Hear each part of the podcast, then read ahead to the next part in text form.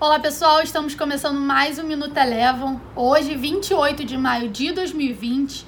Na Europa, hoje prevaleceu um tom mais otimista com a continuidade das fases de reabertura das economias por lá. Nos Estados Unidos, a gente também viu um tom otimista no início da sessão, mas próximo ao fechamento, um anúncio do Trump de que amanhã fará uma coletiva de imprensa para falar a respeito da China, acabou trazendo um tom de cautela para os investidores e as bolsas americanas que até então operavam no terreno positivo acabaram virando para queda e o S&P 500 encerrou a sessão de hoje com baixa de 0,21%. Vale lembrar que hoje a China aprovou a Lei de Segurança Nacional sobre Hong Kong.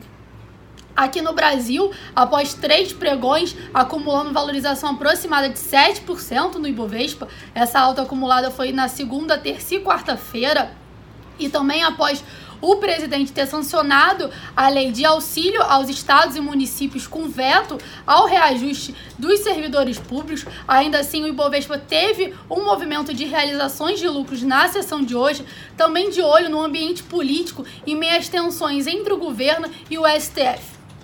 O Ibovespa passou, passou a sessão inteira praticamente no terreno negativo, mais próximo ao fechamento com a piora das bolsas americanas, acabou acentuando a queda por aqui e o Ibovespa encerrou o dia de hoje com baixa de 1,13%.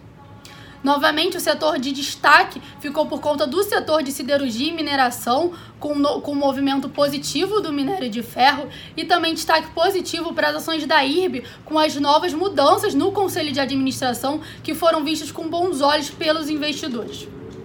Passando agora para o dólar, após seis pregões consecutivos de queda, hoje o dólar teve uma forte valorização frente ao real, com o real sendo a moeda emergente que mais se desvalorizou frente ao dólar.